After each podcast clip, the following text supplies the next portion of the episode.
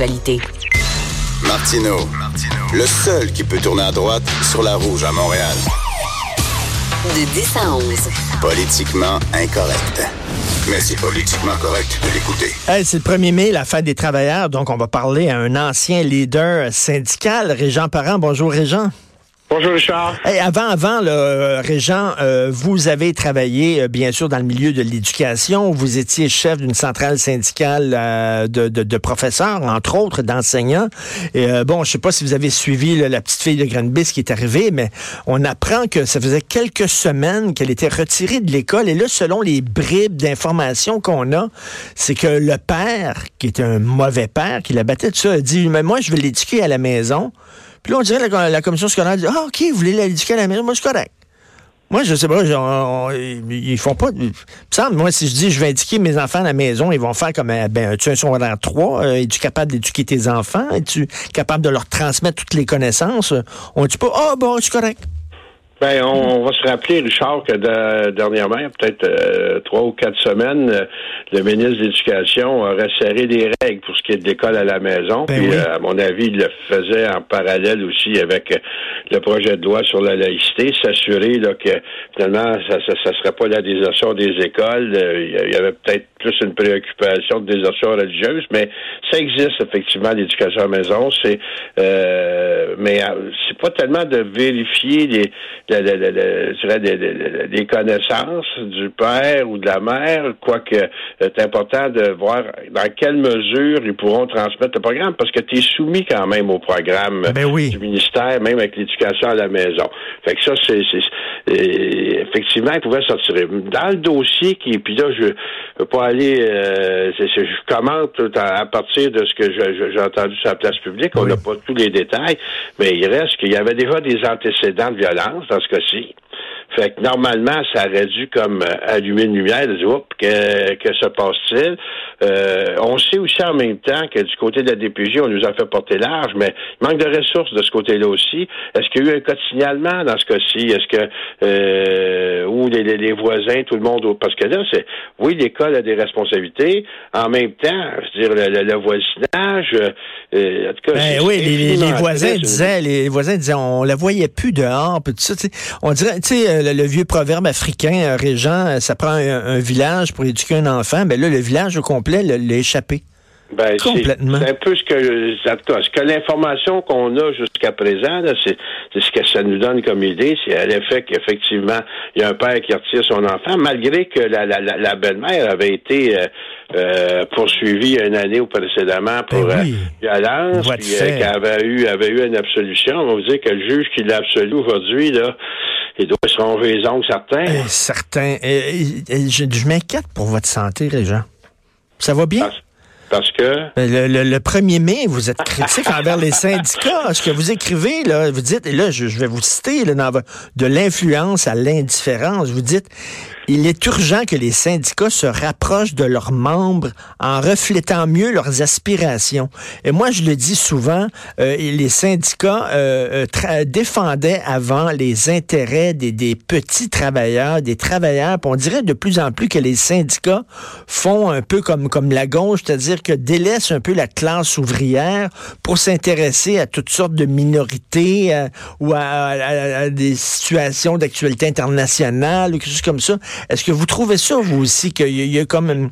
ils sont un peu déconnectés de leur base, les syndicats? Ah, je vais faire attention à ma santé. Là. Je me posais la question je fallait aller chez le docteur immédiatement. Mais tu sais, dans le fond, euh, on est le 1er mai. L'occasion un peu de réfléchir, je veux dire, sur le sort des travailleurs du monde entier. J'ai essayé de situer quand même ma chronique dans une perspective mondiale. On a eu la chance d'avoir un, prix Nobel d'économie cette semaine qui est à l'Université de Montréal. Stiglitz, qui est, euh, je dirais, depuis une décennie, sûrement le l'économiste euh, au best salaire à répétition par rapport à toute l'augmentation des inégalités dans le monde. Et ça, je pense que c'est un... Et chez nous, c'est peut-être moins inégal que chez les voisins, mais il reste qu'il y a une tendance vers euh, euh, la, une montée des inégalités, euh, la richesse, ça se concentre entre quelques mains. Fait que, et dans ce contexte-là, le, travail syndical, ça en a peut-être un, je veux dire, à, une échelle planétaire, une plus grande solidarité et faire en sorte que, comme vous dites, Richard, on parle des, des, gangs petits, ben faire en sorte que ces, ces, gangs petits-là puissent profiter aussi d'une certaine redistribution de la richesse, ben leur emploi puisse s'améliorer. Et, et, dans le contexte, ben, force est de constater qu'on assiste dans le monde à une montée de la droite. Je regarde en Espagne où finalement l'extrême droite, je veux dire, va rentrer au Parlement. de, et c'était pas arrivé depuis Franco, avec une vingtaine de députés après avoir recueilli 10% des votes. En Finlande, il y a un mois, je veux dire, une montée de l'extrême droite. En Finlande, une montée de l'extrême droite donc, il faut commencer à, s'inquiéter, à se demander est-ce, euh, que effectivement les syndicats répondent aux attentes, aux aspirations? Je regarde... Mais est-ce qu'ils, est répondent aux aspirations de leurs membres et de la population? Parce que vous le dites, non, prenons seulement que l'exemple de la laïcité. 65% et sinon plus des Québécois appuient ce projet de là, ce projet de loi-là, et toutes les centrales syndicales semblent être contre. Donc, les centrales syndicales font de l'idéologie et se mettent à se tournent le dos à la majorité de la population. C'est-tu sain, ça, pour un syndicat de non, faire ça? Non, euh, je, vais répondre euh, aussi sèchement que ça. Euh, au risque de dire que tu me répètes que je suis pas encore en santé, mais non, c'est pas sain. Moi, je pense que c'est d'abord, il y, a, des syndicats qui sont pas annoncés contre. Il y, a aussi, je, je regarde du côté de la CSQ, d'où je proviens, c'est le mutis. On n'a pas entendu parler par rapport à la CSQ. Ils ne sont pas prononcés ni pour ni contre. donc, jusqu'à un certain point, c'est un des débats de l'heure au Québec. Euh, fort probablement qu'à l'intérieur des rangs de ces organisations syndicales-là, la même proportion, on ne se comptera pas d'histoire, là. Je veux dire, euh, les, syndiqués, c'est du monde de la population. Fait que la même proportion d'appui au projet de loi doit être là, et c'est fait assez spécial que certains se prononcent avec véhémence contre, pendant que d'autres parlent pas et euh, laissent. C'est comme si on on, voulait pas entendre la voix des membres quand euh, ils disent pas ce qu'on va entendre. je trouve ça effectivement dangereux strictement sur un plan de représentation et je regardais je, regarde la France avec euh, le mouvement des gilets jaunes avec mm. Les stylos rouges euh, est un, mouvement d'enseignants en dehors du monde syndical. Je regarde même au Québec on parlait d'enseignants où on, a un mouvement parallèle ben, c'est ça. Donc si les, si les, travailleurs se sentent pas représentés par leurs syndicats ils vont aller dans des dans des dans des mouvements parallèles. Ils vont abandonner puis c'est ce que vous dites de l'influence à l'indifférence c'est que les gens ben, vont développer de plus en plus une indifférence au mouvement syndical. Ben, c'est des, des risques. Je regarde les, difficultés que les grandes centrales syndicales françaises ont eues d'essayer de, se coordonner avec les Gilets jaunes. J'ai passé euh, euh, un mois à Paris, euh, je dirais pas nécessairement au pire de la crise, mais dans, dans une période où c'était encore assez intense. Et c'était un peu d'enjeu de dire comment est-ce qu'on on réunit, je veux dire, toutes ces revendications-là qui vont un peu dans toutes les directions tout en ayant un même fondement. Fait moi, c'est ma, chronique d'aujourd'hui, c'est qu'il faut constater que oui, représenter les membres dans un contexte social, donc il euh, faut situer aussi que c'est pas juste de faire des revendications pour les membres que tu représentes, mais qui vont bénéficier à l'ensemble de la, population. Puis hier, je suis allé à une exposition de photos, euh, Régent, et euh, dans les locaux de Québécois, et euh, il, y a une, galerie euh, en bas, et il y avait une, on rentre et il y a une énorme photo de René Lévesque, magnifique, qui est là, et juste à côté, il y a une photo de Michel Chartrand, et on, on, se disait en regardant ça, oui, Michel Chartrand a été un des fondateurs, un des créateurs du Québec moderne, euh, on est bien, le syndicat a bien changé depuis. Lui, lui, c'était un homme qui, tout comme René Lévesque, prenait soin des petites gens, s'occupait des petites gens. Le syndicat, on dirait maintenant, ces temps-ci, font de l'idéologie.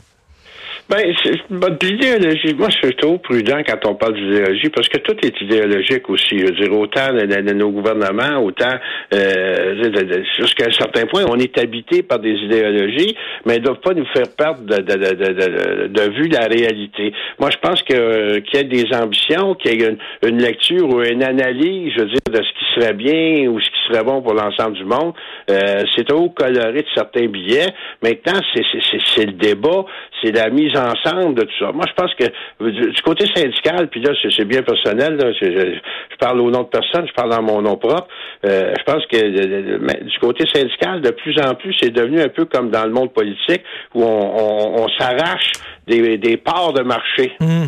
Et là, on, on, devient de plus en plus corporatiste, de moins en moins ouvert à l'autre. Et là, ça donne des On parlait du dossier de la laïcité, puis euh, c'est effectivement, s'il y en a un dossier où il devrait y avoir une implication syndicale, puis refléter la, volonté de la population, c'en est un. Mais je regarde le, le, le préscolaire, là, puis là, c'est plus les, les, maternelles 4 ans, où on voit, là, les parts de marché syndical. Tu as des syndicats qui représentent hmm. du monde qui sont dans les CPE. Ils veulent pas perdre, ils veulent pas perdre leur part de marché, c'est ça, ils veulent pas perdre leur carte. Ben, ils veulent pas. Ben, mais là, si ça s'en va vers la maternelle, euh, je vais perdre mes membres euh, qui sont éducatrices d'un service de garde. Euh, mais en même temps, là, là tu n'es plus en train de regarder qu'est-ce qui serait le mieux pour hmm. servir l'enfant du Québec qu'on veut faire grandir puis qu'on veut mener vers une réussite éducative, surtout dans un contexte où on sait aujourd'hui que de plus en plus on aura besoin d'une main-d'œuvre instruite, que les, les emplois qui se créent dans, dans les 20 prochaines années vont nécessiter une éducation supérieure de niveau euh, collégial ou universitaire. Donc, c'est important. Euh, c'est une ben, réflexion. c'est euh, quoi les stratégies? Une réflexion très intéressante pour le 1er mai de la part de justement un ex-leader syndical, Régent Parent, de l'influence à l'indifférence. Merci, Régent. C'est un plaisir, Richard. Merci. Bonne journée. On va saluer maintenant notre grosse équipe à la recherche, Hugo Veilleux, à la mise en onde, Joanie Henry. On n'a pas des gros studios comme Radio-Canada, tout vitré, puis tout ça, mais on fait quand même de la bonne radio, je pense. C'est Mère Ordinaire, tout de suite après, à 10 h On se reparle demain matin. Passez une excellente journée, politiquement incorrect.